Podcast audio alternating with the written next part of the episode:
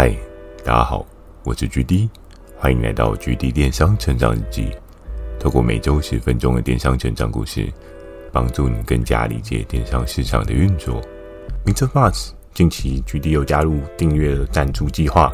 如果觉得 GD 的内容有帮助到你的朋友们，想要特别支持我的，也可以前往订阅赞助哦，支持我说出更多好的电商相关内容。如果想要询问的电商相关问题，欢迎大家寄信到我描述栏的 mail，或者可以在留言板留言给我。First Story 也有推出新的语音留言功能，期待大家可以给我更多不同的建议。好的，我们正式进入今天的主题。今天这一集呢，要延续上集的后续哦，在跟这位大哥合作过程当中呢。这件事情算是我在电商的路上啊一个很重要里程碑，因为在这件事情上面，我真的学会了太多事情，我也看到了太多太多的事情哦。我觉得这一集呢，跟大家分享，除了是记录我自己的里程碑以外呢，可以让大家有一些不一样的共鸣哦。那这一集呢，要讲到的主题是什么？这一集要讲到的主题就是头号目标。诶，在电商的经营过程当中啊，我们或多或少都必须要跟其他人竞争嘛。竞争的过程当中呢，也是因为整个游戏规则需要，没有竞争，其实有时候你也很容易退步哦。那在那个时候呢，这个头号目标是谁呢？我相信或许有的听众朋友有猜到啊，没错，既然是头号目标，那当然要找那个最厉害的人嘛。对不对？你要跟别人竞争的话，你当然要挑个最厉害的啊！应该不会有人要跟人家竞争去挑一个小弱鸡吧？嗯，或许有的人策略操作也会朝这个方面去做啊。但既然年轻，就应该要疯狂一点嘛，就应该要挑战比较 high level 一点嘛。所以在今天这个头号目标呢，要讲到的这个主题，这个人我的头号目标就是传说。如果你有看今天大概的。主题的一些内容文案的话，你就可以看到传说对决哦。我跟传说的对决经历啊，真的是手指头都数不清哦。在这几年当中呢，真的大家也是各式各样的不同方法互相伯仲哦，用不同的方法去彼此抗衡、彼此竞争哦。那回到跟这位大哥一起合作过程当中哦，上集有跟大家聊到啊，各式各样的床垫都是我跟这位大哥。去做一些沟通，去做一些讨论。那为什么会讨论这一些可能性呢？在于我希望透过，我希望透过这种互惠的概念，我给他我对应的 know how，他也可以给我对应的产品，最后大家可以得到一个双赢的局面哦。因为之前有跟大家聊到做电商双赢这件事情非常的重要。那在那个时候呢，我离开了这位大哥的车上，然后在要离开的前一刻呢。其实这位大哥有跟我讲一件非常重要的事情哦，我在上一集呢并没有特别描述到，所以我在这一集跟大家做一个简短补充哦。那个大哥当时就跟我说：“GD 啊，其实你讲的这一些规格啊，或是这一些市场上面的需求跟一些特点啊，我们都可以做出来，没有错。但是这些东西呢，要做出来，并非是短时间可以出来的。如果大家有认识一些工厂，又或者是你自己本身是一些工厂的 level 的话，你会发现，其实一个产品从您开始的设计啊，到后面的开模啊，开模之后再到商品产出啊，这是会需要一段时间的。再怎么快，再怎么快，应该也是要几个礼拜，甚至到数个月哦。我们都知道，一个好的产品，它是需要一些时间去做一些更好的优化的，所以我们很难看到说，在短时间就可以。很快把这产品去生产出来哦。当然有一些例外的状况，就像是这些产品它的门槛相对比较低一点，又或是工厂它自己本身就有一些对应的模具，他们不需要开模的状况之下呢，其实是可以很快生产出来。而在这一次的聊天过程当中啊，这位大哥就有特别提到说，既然这些东西没有办法这么快出来，我们也需要一些时间去做准备。有什么东西是我？可以在现在就帮你产生一些业绩的呢？而在那个时候，这位大哥问了我这个问题，我脑袋就稍微转了一下。诶，在当时候天气非常的炎热，炎热的天气会需要什么样的东西？诶，在这个时候又要来考考大家了，在炎热的天气到底需要什么？我需要冷气，我需要电风扇，我需要凉的东西，凉的东西有什么？各式各样凉的东西都可以哦，对不对？所以以后既然大哥开这个口，我会跟他说：“大哥，你先让我稍微去研究一下，还有什么你们有可能的东西哦。”于是，在那个时候呢，我就开始在看说：“诶，那在他们这个产业类别，我还有什么东西是可以做？”而在我翻了又翻啊，我赫然发现，诶，传说的这个东西，不知道大哥是不是会有？而在那个时候呢，我就发讯息给大哥说：“诶，大哥，这个东西你们有吗？”然后没有想到，大哥回复我是：“这东西很简单啊。”哎呀，真假的？这个东西很简单，那这个东西到底是什么呢？既然是要凉的，又要跟床有相关的，或许有的听众朋友有猜到，或许有的听众朋友已经知道是什么东西哦。这种东西呢，它就是所谓的冷凝电哦。整个电商的经历当中啊，冷凝电它真的是夏季一个还蛮畅销的产品哦。在这个产品的经营过程当中啊，它还是有一些对应的小缺点。我包含我自己有买过类似的东西，它实际上的效用呢，可能也会因人而异，因为你的环境会有所改变哦。毕竟人算是一个恒温动物嘛，所以。你今天在对应的状况之下呢，身体是会自动的产出一些对应的热能哦。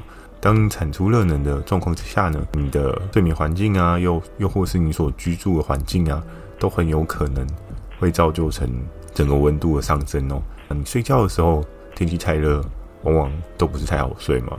所以在现在这么热的天气当中，我相信应该很多人都有开电风扇或是开冷气吧。而在那个时候呢，我 target 了传说的这个产品呢，就是冷凝电哦。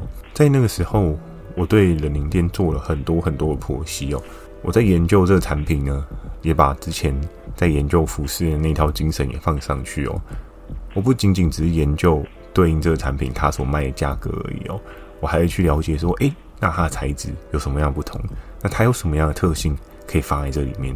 对方到底有什么更有噱头的东西在这里面发酵哦？市场上面每个消费族群都有它对应的需求哦。啊，如果你今天产出的这个产品呢，它可以同时 match 到两个以上的族群哦，这个产品通常需求跟市场的份额呢，就可以有效的被放大哦。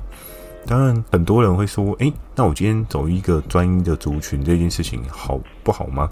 嗯，其实我相信专一还是有专一的优势点在。但是如果你今天可以增加你对应的客族群呢？这也是一条还不错的道路哦，因为往往一个商品，我们多半都只会说明它在某一个单一环境情境上面使用哦，但是在人追求高 CP 值的这个概念状况之下呢，你今天如果有多个情境可以去做使用啊，这个产品它的需求在市场的份额会有一个很不一样的状况发展哦，所以在那个时候呢，我就看传说的这一个产品。去做一些对应的，去做一些对应的分析。这个产品它的销售是有多好呢？我相信很多人可能都会很好奇哦。这东西在现在好像很少有人在买哦。在你家有这样子的冷凝店存在着吗？我自己曾经也有买过这样的冷凝店，但老实说，现在我家真的是没有看到这个东西啊。因为我觉得使用上呢，可能真的不太适合我使用。每个人使用习惯不太一样，有可能你觉得很好，但我并不会这么觉得很适用哦。但在当时呢，这个产品它一周的销售额可以高达多少呢？讲出来，可能很多人会觉得哇，有这么夸张吗？对，就是这么夸张。他曾经一个礼拜有卖超过百万的水准哦。哎，冷凝店有这么猛哦？早知道也进来。卖对不对？我相信很多听众朋友听到说，嗯，具体有讲一个爆品哦，我现在就来去做这爆品的操作。但是还是建议大家可以把后续的状况听完哦。我个人强烈不建议，如果你今天是电商新手，又或者是你资金没有很重的状况之下去玩这一类的产品哦。为什么呢？因为这一类产品它的售后啊，它还有一些状况啊，可能是你不会想到的哦。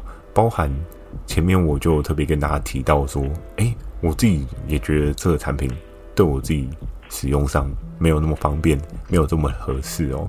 那我们就要去稍微研究一下这个产品为什么没有这么方便、这么合适的原因哦。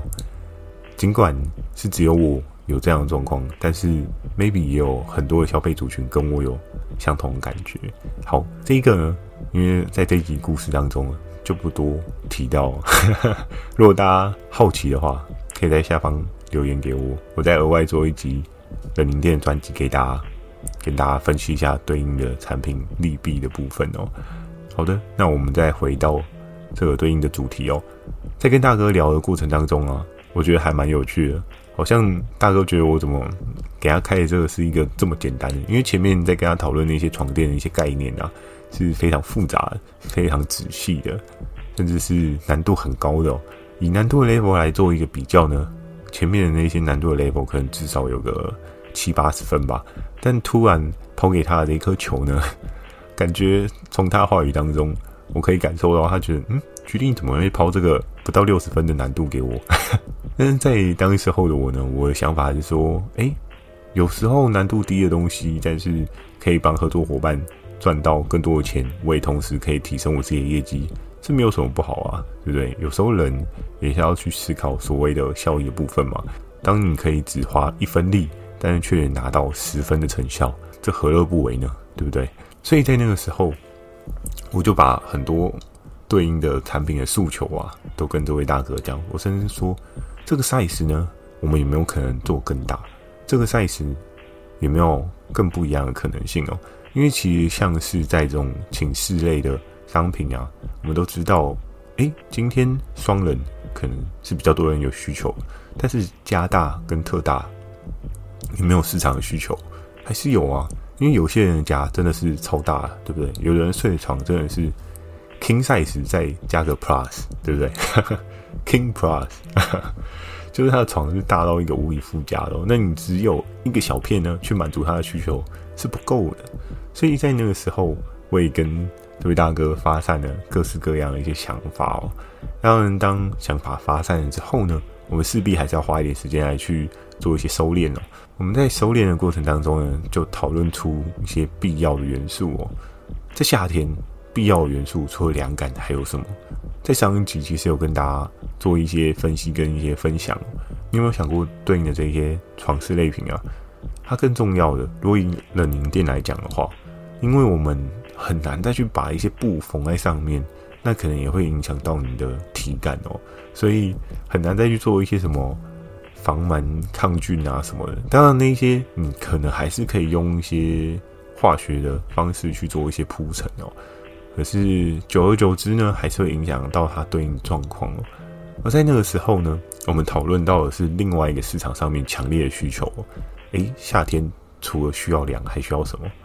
夏天的蚊子很讨厌，所以我们也讨论了，就是防蚊的一个需求。那在这个床垫当中呢，它如果可以让凉，同时又可以防蚊的话，对你来讲是一个非常好的状况哦。因为有这样的状况呢，你可以一一石二鸟的满足消费者的强烈需求哦。这部分也是我当时我在分析传说的这个商品销售的时候所发掘到一个很强的地方哦。因为今天一个产品它不止性价比很高，同时它还拥有了市场上面最强的凉感需求，在同时它还拥有了有这一些驱蚊功用的需求。对于消费者来讲的话，哇，买这个东西，对不对？省了一个捕蚊灯，然后又省了电风扇跟冷气，哇，好赚呐，对不对？对消费者思考逻辑可能是这样，但是以合作伙伴他们在处理商品的时候，他们也会希望尽可能的去提供给消费者一个最实惠、最好的商品状态哦。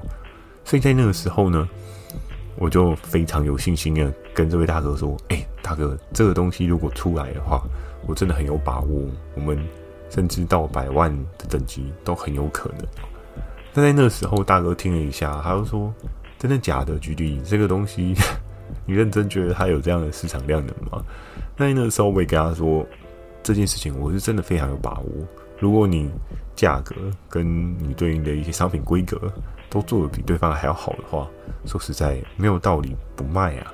而且在那个时候，市场的氛围跟状况呢，所有的消费族群对价格的敏感程度是超乎所有时期的敏感程度哦。当然，很多人会说：“哎，那现在的消费族群价格不敏感吗？”那像是在这时候，还有虾皮啊，还有一些更强势的平台出来，消费者不会更敏感吗？嗯，其实这一点呢，我也蛮想要跟大家做一些讨论的哦。真的会很敏感吗？如果真的每个人对价格都很敏感的话，那我们可以去思考一件事情：为什么有一些比价的工具，他们还要特别去打广告去做一些推广哦？如果每个人都这么的会花时间去做比价的话，这些工具应该不用任何的推荐，这些工具应该不用任何的推广，而是在于很多人开始意识到一件事情是。我如果花了时间去比价，拼了十块，但真的有划算吗？花一小时便宜十块，欸，你的时薪至少是一百五、一百六起跳吧？哦，对，现在是一百八。哦，对，现在是一百七耶。你比了这么久，然后你只赚到了这样的蓝山，对不对？只赚十块，这样到底在干嘛？也是蛮奇怪的一件事情哦。所以在那个时候跟现在呢，还确实市场的状况有不少的变化。那回到这个产品呢，在当时我跟这位大哥讲完，然后挂完电话之后，大家猜猜大哥多久给我回信？都会想说啊，举例你刚讲的工厂的制程嘛，对不对？这东西就算很简单，开模什么的，至少也要半个月以上吧。我跟大家讲个非常酷的地方哦，就是我跟这位大哥讲完之后，他下个礼拜就给我啊，这么猛！我跟大哥讲说，哎，这个东西。你这么快就可以给我？他说：“对啊，这个东西就六十分的东西啊，连模都不用开，对不对？超简单，你要的那些元素我都有啊。所以有时候真的有工厂真的是很猛啊，是每个人都有对应的那一些资本而去扛住一个工厂。我觉得这又是另外一个可以思考的点哦，因为这真的不是一件非常简单的事情。我们看到别人堆叠这么强势的。”悲观跟硬实力哦，那其实都是需要花很多时间去做一些堆叠的。所以，如果你现在还是一个电商的初心者、新手的话，哎、工厂这件事情呢，我就强烈建议你连想都不要想了，因为你会花的成本很可怕哦，这真的不是开玩笑的。但你作为一个商品的经销贩售者，可能还是比较健康一点，还是比较有机会。去做一些经营的。好的，最后呢，要跟大家聊到的是上线的第一天哦。既然这位大哥这么快就把这个这么强的武器给我，当然我就是磨刀霍霍的想要来尝试这个产品在市场上面正常的水位嘛。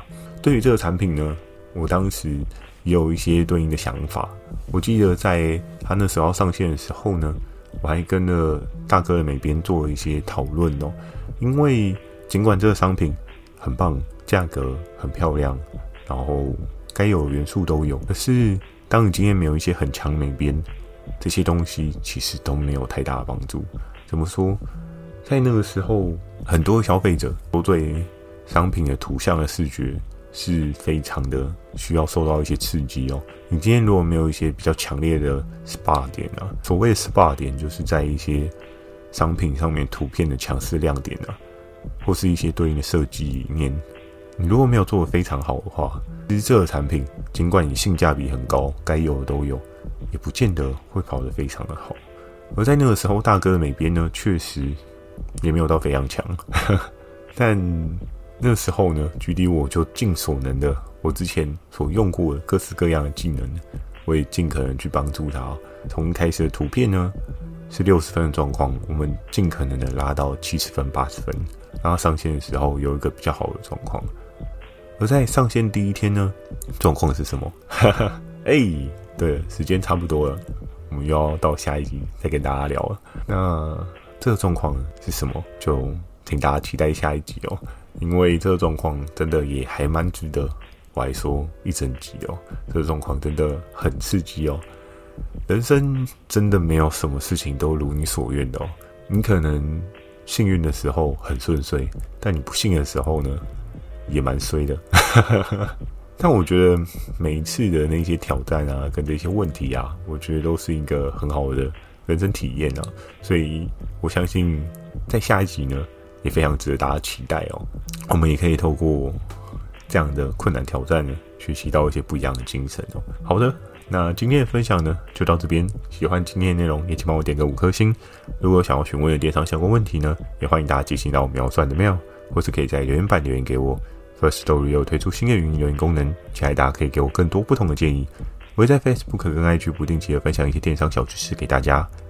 记得锁定每周二跟每周四晚上十点，橘地电商成长日记。对了，差点忘记要问大家问题呢。诶，今天要来问什么呢？今天想要跟大家来讨论一下，这么热的天气，你通常都用什么东西降温？我觉得每个人的方式跟每个人法宝应该都不太一样吧。或许很多人都说啊，就开冷气啊，这有什么好聊的？诶，但有的人可能很爱护地球啊，不开冷气啊。那不开冷气有什么其他的方式可以降温？对不对？蛮期待大家可以给我一些各式各样、很神奇、很奇妙、很特别的的一些回馈呢，都很不错哦。如果你懒得打字呢，语音留言也是一个很棒的选择哦。祝大家有个美梦，大家晚安。